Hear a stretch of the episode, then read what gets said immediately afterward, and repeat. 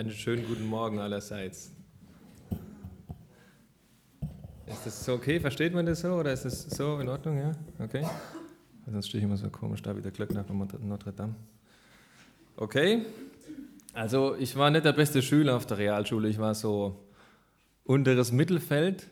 Auch in Deutsch war ich oft auf dem Gang gesessen. Aber ich habe jetzt, wie das denn mit einem S geschrieben? Vorhin stand es mit zwei dran. Wie ist das jetzt eigentlich? Eins. Ist das richtig so? Und dann habe ich gedacht, vielleicht war das doch ein Doppelkon und naja, macht nix. Wir machen einfach weiter, lassen uns jetzt gar nicht irritieren.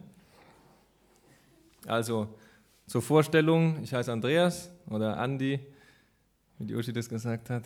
Und äh, ja, was gibt es noch zu sagen? Ich bin jetzt seit einem halben Jahr in Deutschland. Ähm, also, wir wohnen eigentlich in Ecuador und sind jetzt ein halbes Jahr in Deutschland und bleiben noch ein halbes Jahr in Deutschland und gehen dann wieder zurück nach Ecuador. So ist die Situation. Ich bin äh, eigentlich so teilweise Pfälzer, aber auch ein bisschen einige Jahre in Kenia aufgewachsen, von daher so ein bisschen afrikanischer, ecuadorianischer Pfälzer. In Stuttgart geboren. also wenn man mich nicht versteht, dann einfach, hey, stopp. Alright. Ja. Nee, das passt schon, das ist okay. Das für euch okay ist. Gut, also das Thema heißt Nachfolge, richtig zusammenleben, wie das denn? Jetzt wird mir wahrscheinlich jeder Hermeneutik-Professor die Ohren lang ziehen und wird sagen, bei dem Bibeltext, um den es heute geht, geht es gar nicht mal so arg jetzt um Zusammenleben. Da geht es um Nachfolge allgemein und da sind ganz viele Sachen mit drin. Aber es ist ja heute kein Hermeneutik-Professor da. Also macht es nichts. Das ist okay. Das Thema Nachfolge ist ein riesengroßes Thema und heute soll es darum gehen, was passiert mit uns, also mit uns hier und auch mit anderen, die dazugehören. Also was passiert mit der Gemeinschaft von Christen, wenn wir gemeinsam nachfolgen? Das ist die Frage. Also das ist ein Teilaspekt davon. Klar, Nachfolge, da passiert viel, aber heute geht es um, was passiert in unserem Zusammenleben, wenn wir nachfolgen. Und dazu, ich habe befürchtet, das klappt nicht. Hin? Alright. Warum sage ich ja nicht mal alright? Das ist ein blöder Dick. Okay, sage ich jetzt. Ich würde es gerne illustrieren, ein Beispiel von einem Indianerstamm. Indianerstamm ist, glaube ich, gar nicht politisch korrekt, das heißt jetzt äh, indigene Bevölkerungsgruppe. Sind das hier politisch korrekt? Und ähm, wir arbeiten dort nicht, nicht bei dem Stamm. Wir haben die mal besucht und so weiter, aber wir arbeiten eigentlich in der Stadt. Also mit Jugendlichen, wir machen Kinderarbeit und Jugendarbeit und junge Erwachsene und Hauskreise und so. Aber es ist ein gutes Beispiel zum Verdeutlichen. Von daher nehme ich das mal raus. Und zwar ähm, heißt der Stamm Waurani.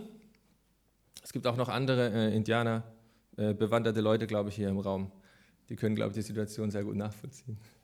Ähm, die heißt Waurani, der Stamm. Und da gibt es, ah, ich sehe das eigentlich auch hier, ne? Ich einfach so, dann gucke ich da hoch. Okay. Die Kinder fahren da mit den Kanus rum, die Erwachsenen auch. Äh, dort werden viel Bananen gegessen. Es sieht alles ein bisschen so aus, wie man das in dem Indianerstamm erwarten könnte. Keine Playstation, sondern vielleicht andere Spielzeuge. Äffchen gibt es da viel, die sind ziemlich putzig und süß. Die Erwachsenen haben auch Spielzeuge, das sind so äh, Blasrohre. Und als wir dort waren, haben die uns auch gezeigt, wie das funktioniert, wie man da so Wurzeln auskocht und was ich was. Dann wird so Nervengift draus, draus gemacht und dann werden Vögel gejagt und Tiere gejagt und die werden auch gegessen. Und sieht alles ein bisschen romantisch aus. Also man könnte meinen, wow, so richtig äh, idyllisch, ein toller Indianerstamm. Alles klar? Wunderbar. Allerdings hat der Indianerstamm ein Problem. Und das Problem bezeichne ich jetzt mal als alle gegen alle. Ja, hier, es ist auch eine Art digitale Tafelpredigt. Ich denke, das ist okay, das prägt sich besser ein. Alle gegen alle soll das heißen. Ist das so ersichtlich? Ja, also das sind alle gegen, ja, okay. Das Bild sieht man nicht so gut, da rennt jemand mit so einer Lanze durch den, durchs Gebüsch. Ich will einfach damit sagen, dass der Indianerstamm ein massives Problem hat, weil die sich gegenseitig äh, zerstört haben. Und zwar gibt es da eine Dokumentation auch drüber, ich weiß nicht, wer die schon mal gesehen hat. Äh, das ist eine Frau aus, dem, aus einem Dorf, ein Stück den Fluss runter. Also wenn man da mit, mit dem Kanu den Fluss runterfährt, irgendwann äh, kommt man in ein kleines Dorf, das heißt Tena. Und die erzählt, die sagt, wir haben Angst gehabt vor den Waurani. Als ich klein war in Tena, haben sie immer Leute umgebracht, unten am Fluss. Die Leute haben geschrien und geschrien. Sind die Kinder eigentlich draußen? Ja, okay. Die Leute haben geschrien und geschrien und sind alle gestorben. Die haben die Leute umgebracht mit ein, zwei oder drei äh, Speerstichen in jede Person. Und das ist eine andere Frau, die erzählt, also die gehört zu dem Stamm selber und die erzählt jetzt nicht, was der Stamm nach außen getan hat, sondern wie sie in, also wie sie sich gegenseitig behandelt haben. Ja? Die sagt, ja, das war eine sehr äh, regnerische Nacht. Ähm, mein Bruder hat geschlafen. So haben die da geschlafen, in so Hängematten, in so, äh, äh, ja, so Häusern aus Bambus und was ich was. Und dann hat äh, jemand versucht, seinen äh, Hals durchzuschlagen mit einer Machete. Aber sein Arm, der war so nach oben, der ist ja nach oben geknickt gewesen. Also hat er ihm nur ins Gesicht geschlagen und hat ihn ganz schlimm verletzt. Und genau so ist mein Bruder gestorben. In der Nacht haben wir versucht zu schlafen, aber er hat ganz viel geblutet und ist gestorben. So, so ist die Situation. Also das erzählen sie so und die wissen ganz genau, das war jetzt nur ein Beispiel, aber das geht die ganze Zeit so. Ja, mein, der, der Cousin von der, von der Familie hat, hat meinen Bruder umgebracht. Der hat ihm da reingestochen und da aber dann ist er nicht gestorben. Aber dann nochmal darin gestochen, dann ist er gestorben. Und also der andere kam mit einer Machete und hat ihm den Arm abgeschlagen und dann dessen so. Also die wissen ganz genau, wer, wen, warum. Und dann sind wir hingegangen und haben dann seinen Onkel umgebracht. Und zwar war da die Tante dabei und die haben wir dann mit umgebracht. Also das ist alles so eine Geschichte, was da weiß jeder genau, wer was, wann, wem, warum, aus welcher Reaktion gemacht hat. Und jetzt kommt die Frage an uns. Wir haben hier keine Speere, aber kennen wir das Prinzip? Also, ja, der so und so hat, das, doch, das, das war wirklich, das war nicht in Ordnung. Vor zwei Jahren, da habe ich nämlich genau, da habe ich noch angerufen und dann hat er mir das und so weiter. Also kennen wir das von uns? Oder vielleicht kennt es jemand von sich, weiß nicht, aus seiner Welt, aus seiner Verwandtschaft vielleicht, oder von seinen Familien, Geschwistern? Gibt es sowas? Also bei mir gibt es das. Aber ich war auch ein schlechter Deutschschüler, vielleicht liegt es daran. Auf der Arbeit? Vielleicht. Also bei uns gab es es auf der Arbeit. Es gibt es sogar jetzt auf der Arbeit, obwohl wir in einem superheiligen Missionswerk arbeiten. Stellt euch das vor. Auch da gibt es solche Sachen. Wie sieht es aus in der Gemeinde? Gibt es hier sowas? Dass irgendwas passiert ist, wo dann die Person, die verletzt wurde, sagt, mm, mm, mm, das ist passiert. Und, und das war sowas von unterste Schublade. Das, und, und was ist dann mit der Gemeinschaft los? Also in den Gemeinden, in denen ich war, wo ich lang genug war, um zu wissen, dass ich die Leute ein bisschen kenne, war es überall so. Und das ist auch menschlich. Vielleicht gibt es auch schon Gemeinden, die gespalten wurden oder komplett ausgestorben sind, weil, wegen dem ganzen Durcheinander, wegen dem ganzen Gegeneinander, wegen dem ganzen alle gegen alle. Vielleicht gibt es auch manchmal nur einen Riss in der Gemeinde oder Turbulenzen oder in der Ehe. Oh oh. alle gegen alle. Naja, sind ja nur zwei, aber reicht schon, dass er ordentlich kracht. Ne? Tja, okay, also.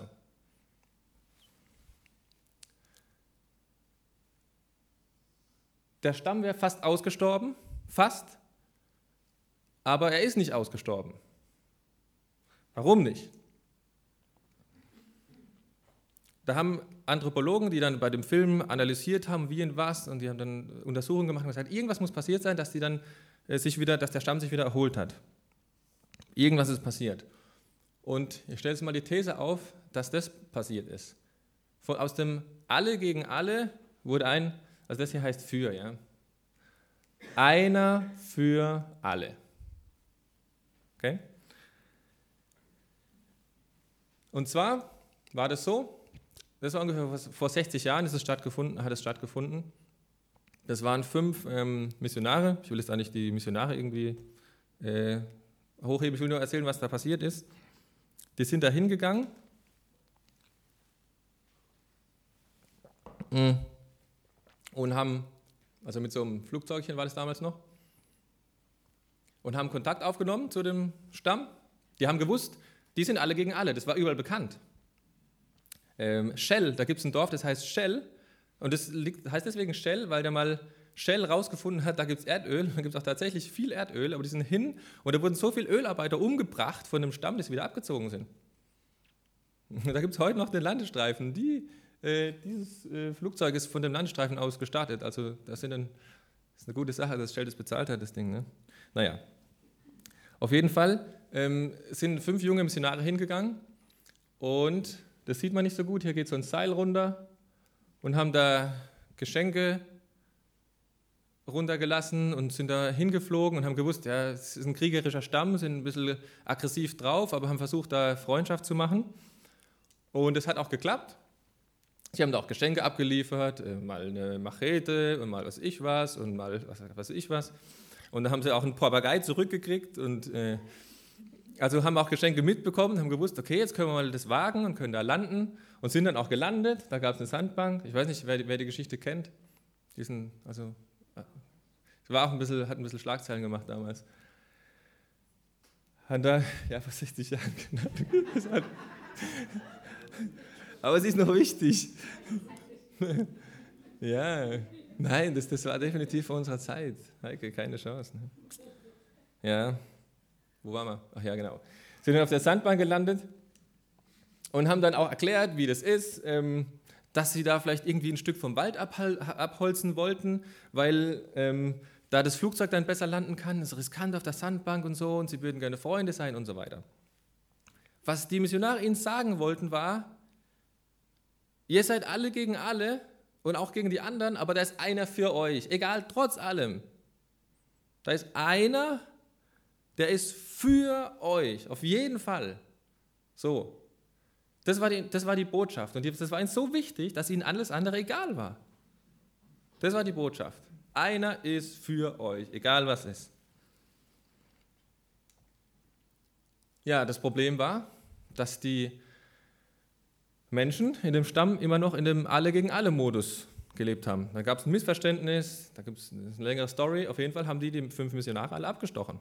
So, dann gekommen, haben die abgemurkst und haben das Flugzeug abgebrannt und dann sind am 1956 war das, sind dann die fünf jungen Männer gestorben.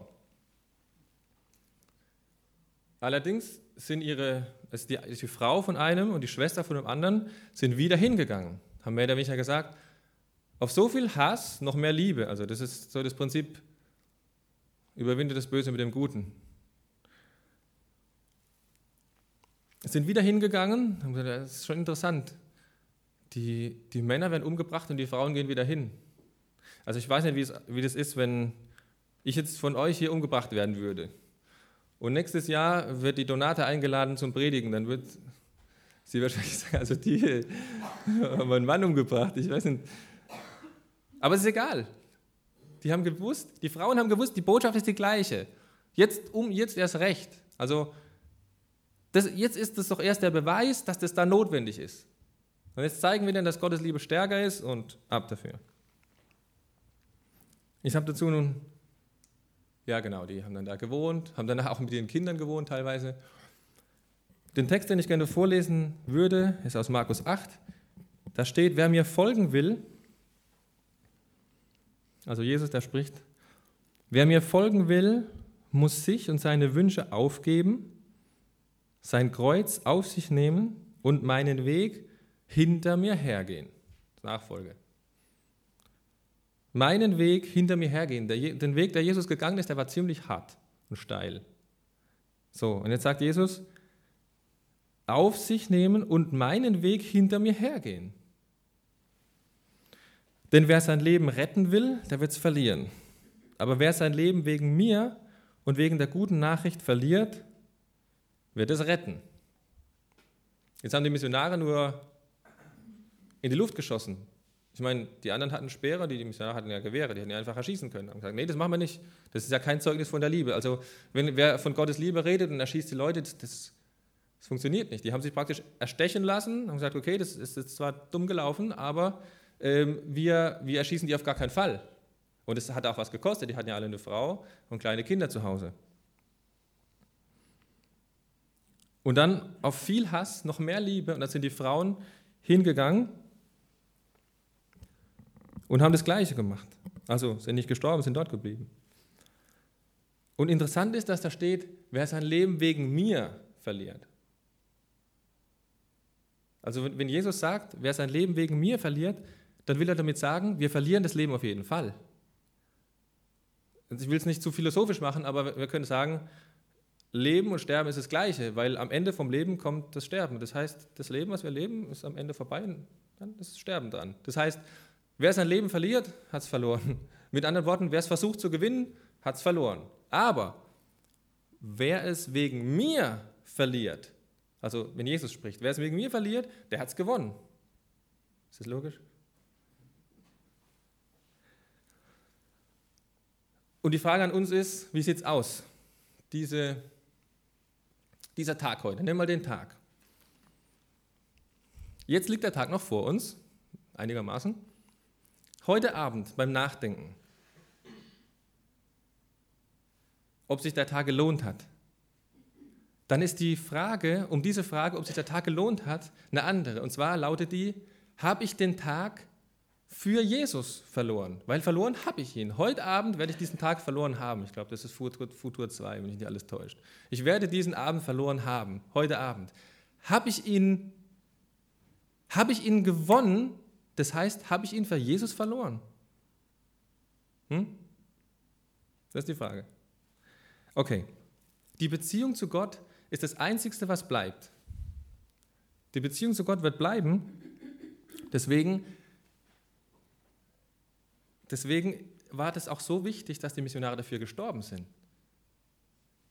Und die Frage an uns lautet, könnten nicht unsere alten Verletzungen auch sterben? Es ist ja bezahlt. Könnten nicht unsere ähm, alten Verletzungen, unsere Rechnungen, die wir noch haben, das hat mir jemand angetan, nicht da und da und da reingestochen, sondern mir hat jemand das und das und das angetan. Das weiß ich noch genau. Ich weiß es noch.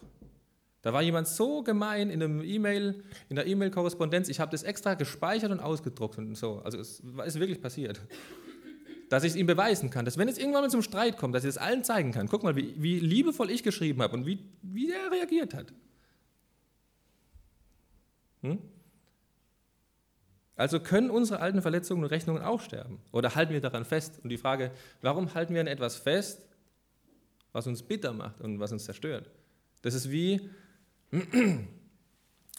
Rattengift zu trinken und darauf zu warten, dass die Ratte stirbt. Das ist das gleiche Prinzip. Das funktioniert nicht. Also warum halten wir daran fest? Es gibt Gemeindemitarbeiter, die gesucht werden, Gemeindeleiter werden gesucht und Gemeindemitglieder werden gesucht, die genauso leben. Die ihr Leben, das sowieso verlieren werden, am besten für Jesus verlieren, weil es sich dann gelohnt hat. Das ist gut. Das ist ein guter Deal. Einer für alle, einer für alle und der Rest ist egal.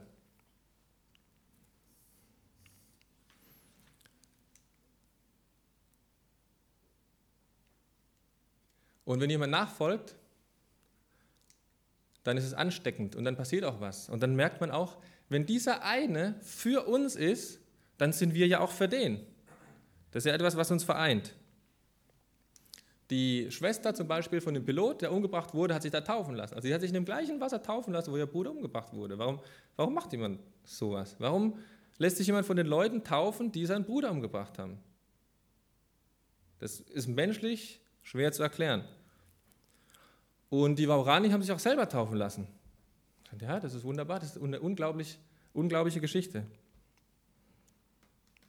Und die haben auch gemerkt, sowas ist nicht normal und haben dann äh, sich sehr stark verändert und haben sich sehr viele zu Gott gewandt und haben gesagt, okay, das ist das Leben, das wollen wir dann auch leben. Und haben dann das formuliert, das ist auf Englisch, das heißt auf Deutsch so viel, wir haben ganz schlecht, schlecht gehandelt, solange bis sie uns Gottes äh, Eingravierung wäre das jetzt, aber bis sie uns Gottes Wille gesagt haben und jetzt laufen wir in seinem Pfad. Das heißt, jetzt folgen wir ihm nach. Also wir haben schlecht gehandelt, solange bis uns jemand gesagt hat, dass da einer für uns ist und jetzt laufen wir in, für diesen einen. Also er für uns, deswegen wir auch für den. Und das Ungemütliche ist, dass es da so eine Art Bedingung gibt. Also wenn jemand sein Kreuz auf, dann folge er nach. Das ist eine ungemütliche Geschichte. Aber es gibt überall Bedingungen. Wenn jemand Schüler ist, dann sollte er in die Schule gehen. Wenn jemand eine Prüfung schreibt, dann sollte er darauf lernen. Wenn, wenn, jemand eine Arbeitsstelle hat, dann kann er nicht das ganze Jahr daheim bleiben, sondern dann, dann ist er auf der Arbeitsstelle. Also wenn dann, wenn ich verheiratet bin, dann kann ich nicht in einem anderen Land, geht vielleicht schon, keine Ahnung, aber das Prinzip ist klar. Also das passiert was. Wenn ich etwas bin, wenn ich jemand folge, dann, dann, dann, dann verändert mich das auch.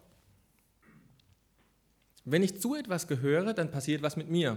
Wenn ich jetzt hier eine halbe Stunde zu spät komme und bei der Moderation heißt, boah, Andi, boah, krass, bist echt zu spät gekommen. Was ist los? Hey, und ich sage da draußen, ich bin gerade äh, noch, war kurz noch draußen tanken und dann hat mich so ein, so ein 40-Tonner überrollt. Blatt. Hat mich überfahren. Dann würde wahrscheinlich jeder sagen, das, das stimmt nicht. Das, das, das kann nicht sein. Dich hat keinen LKW überfahren. Weil man das sieht. Ich sehe eigentlich ganz normal aus. So, wenn jemand sagt, ich habe eine Begegnung mit Gottes Liebe gehabt, das hat mich so verändert und lebt genauso weiter, das, das stimmt nicht. Das kann nicht sein. Das heißt, wenn wir eine Begegnung mit dem einen haben, wenn ich das verstanden habe, da ist einer für mich, trotz allem, egal was ich mache, da ist einer für mich, dann verändert mich das. Und dann bin ich auch für den. Wenn ich sage, ich weiß, der ist für mich, aber ich bin für niemand, das stimmt nicht. Nein, das ist ein Ding. Das gehört zusammen. Die Vaurani haben ihre Rache verloren, ihr Lebensstil, ihren Ego-Lebensstil. Es gibt so Postkarten, äh, eine sehr schöne Postkarte, die klingt ein bisschen komisch, die könnte man mal zur Hochzeit verschenken. Da steht drauf, Ehe ist Krieg. Also ich finde die gut, weil Ehe ist Krieg gegen das eigene Ego. Finde ich. Wenn meine Ehe schlecht läuft, dann habe ich meinem Ego Raum gelassen.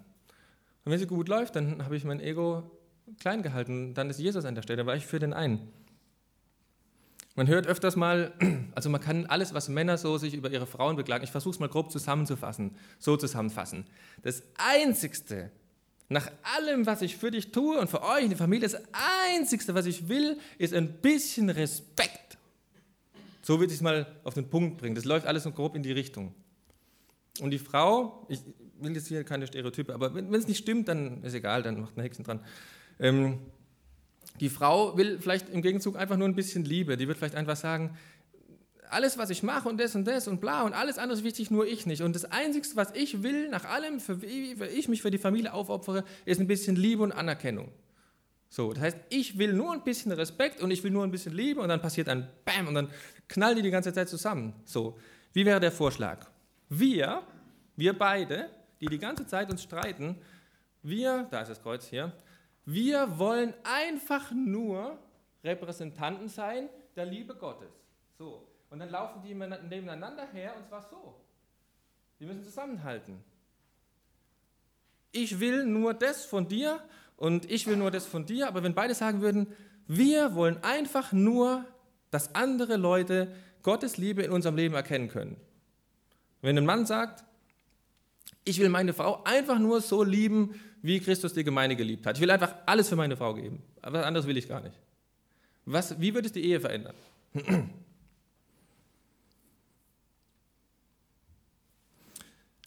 Wie würde es die Ehe verändern, wenn zwei Ich will, ich will gegeneinander laufen zu einem Wir wollen, zu einem Wir wollen werden? Weil ja, noch eine andere Postkarte, die heißt Bleib wie du bist. Bleib wie du bist. Das ist immer so eine, das ist eine schlechte Postkarte. Die klingt nett, die andere klingt nicht so gut, ist aber schön. Und die andere klingt schön, ist aber nicht so gut. Die heißt Bleib wie du bist. Das kriege ich oft gesagt. Dann denke ich mir, okay, vielleicht meinen sie, dass ich so ein lustiger Kerl bin oder dass ich mal alles vergesse oder dass ich mich an keine, keine, keine Gliederung halten kann oder was weiß ich. Das ist so eine, eine ähm, Persönlichkeitsfrage. Das ist vielleicht ganz lustig. Okay, gut. Aber der Charakter sollte nicht so bleiben, wie er ist. Das ist ein schlechter Wunsch. Bleib so, wie du bist, ist nicht gut. Sondern wir sollten so werden, wie Jesus ist. Und die Frage ist, bin ich auf dem Weg, jetzt müsste ein Fragezeichen kommen, ja, bin ich auf dem Weg, Jesus ähnlicher zu werden? Bin ich auf dem Weg, Jesus ähnlicher zu werden? Weil, wenn wir alle auf dem Weg sind, Jesus ähnlicher zu werden, dann sind wir auf dem gleichen Weg. Und dann vereint uns das. Und dann sind wir auf der gleichen Seite. Und was dort passiert ist, war dann auch das, alle für alle. Also von alle gegen alle wurde dann alle für alle aufgrund von der Geschichte. Die, äh, das ist die Frau von dem einen Missionar, die ist, ist dann dort geblieben, hat dort gelebt mit den Mördern von ihrem Mann.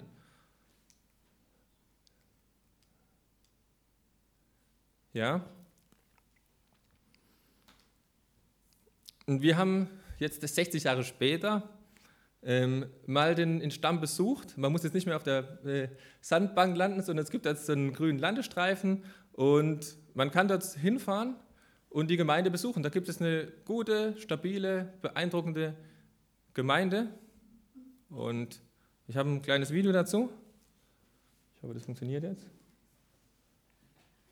Also, man sieht eigentlich hauptsächlich viel Wald, so einen äquatorianischen großen Regenwald. Und dann geht es runter auf so eine kleine Landebahn und so. Und dann kam dieser Kollege hier. Hm. Kannst du das nächste Bild aufmachen? Zwei Momente.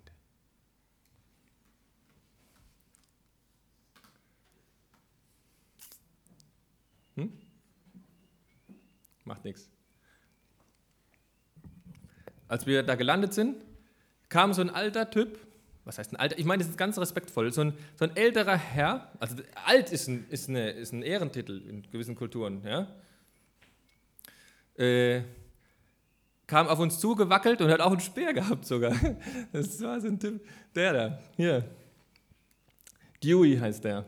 Also wir sind mit dem Fliegerchen da gelandet, wir kamen daher und dann hat der Pilot gemeint, also der uns da reingeflogen hat, hat gesagt, ach, das ist übrigens der letzte Killer, der überlebt hat. Der war damals Teenager. So, okay. Äh, der kam dann her und hat gesagt, hey, mach dir auf was gefasst. Der will immer beten und der betet ewig lang. Okay, alles klar. Dann kam er her mit dem Ding und hat dann auf Waurani wie lang gebetet. Wir sind alle zusammen im Kreis und hat er gebetet, kein Wort verstanden, weil das auf Waurani war. Wir verstehen Spanisch, aber kein Waurani. Gebetet, gebetet, gebetet. Aber was mich beeindruckt hat, war, dass ich gedacht habe, wie kann das sein, dass das war zufälligerweise, zufälligerweise, ja, sagen wir zufälligerweise, genau der 60. Todestag von den, von den Missionaren, also die, ähm, das Jubiläum sozusagen als sie da gelandet sind und gestorben, das war genau 60 Tage, das war da, am 6. Januar oder so. Wie kann es sein, dass genau vor 60 Jahren dann Flieger landet mit fünf Missionaren, die ihnen von Gottes Liebe erzählen wollen und werden alle umgebracht? Hm. Das ist doch ein Riesenunterschied. Jetzt kommt ein Flieger und da kommt der gleiche Typ, der damals die Leute umgebracht hat und betet für die Leute und betet und betet und betet und überhäuft sie mit Segen und was weiß ich was. Das ist schon beeindruckend, was da passiert ist. Die Außenwirkung und die Innen ist genau das Gleiche. Und äh, der hat ein Zeugnis gegeben und auch lang geredet. Wir haben nichts verstanden, alles auf Waurani. Aber am Schluss hat eine von den jüngeren äh, Mädels, die Spanisch und Waurani spricht, hat gesagt, also er hat erzählt, wie ihn Gottes Liebe beeindruckt und äh, wie sie früher gelebt haben und wie sie jetzt leben. Oh, okay, gut.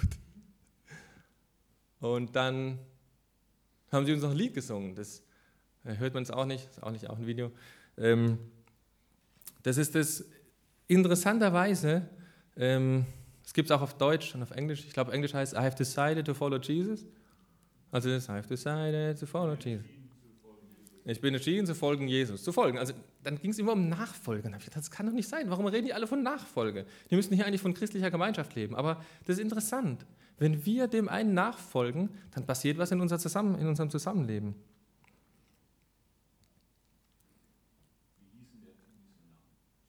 Äh, Jim Elliot, Nate Saint und so.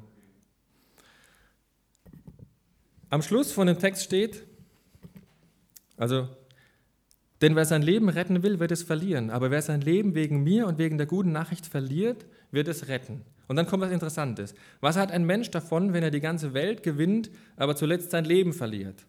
Und dann kommt noch was Besseres. Womit will er es dann zurückkaufen? Also, wir können unser Leben nicht zurückkaufen. Unser Leben ist weg, ist weg, Ende. Das heißt,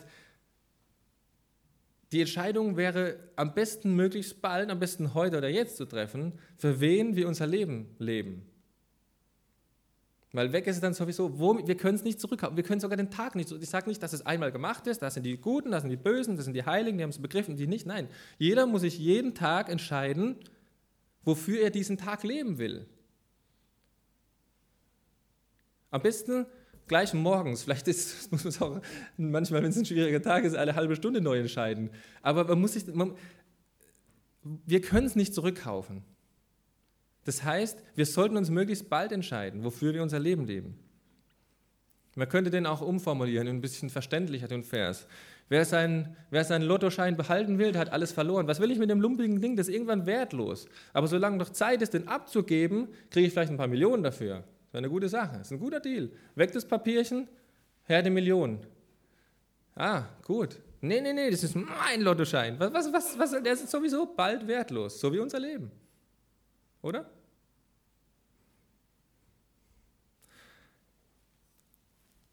Also, lange Rede, kurzer Sinn. Man sollte uns als Jesus-Jünger an unserem Zusammenleben erkennen. Es darf nicht zugehen wie sonst überall. Und die Dinge, die wir angesprochen haben, würde ich so zusammenfassen. Weil er für uns ist, also weil er für uns ist und wir für ihn, also weil er uns Leben gibt und weil er unser Leben ist, sind, sind wir für ihn, weil nur bei ihm gibt es Leben, sind auch wir die wir alle für ihn sind, alle füreinander. Und zwar richtig. Weil er für uns ist und weil wir sowieso alle für ihn sind, sind auch wir alle füreinander. In unseren Familien sind wir füreinander, in dieser Gemeinde sind wir füreinander, in unseren Ehen und überall, wo Gott uns haben will, sind wir füreinander. Ich habe ein Stück ecuadorianische Gemeindekultur. Da heißt es am Schluss, Quantos me dicen Amen? Und dann sagen die, die einverstanden sind, Amen. Das heißt, Quantos me dicen, wie viele sagen dazu Amen? Amen heißt, so soll es sein. Okay, jetzt probieren wir das mal. Aber nur die, die einverstanden sind, soll keine Gehirnwäsche sein. Weil er für uns ist und wir für ihn, sind auch wir alle füreinander. Quantos me dicen Amen? Amen. Amen. Okay.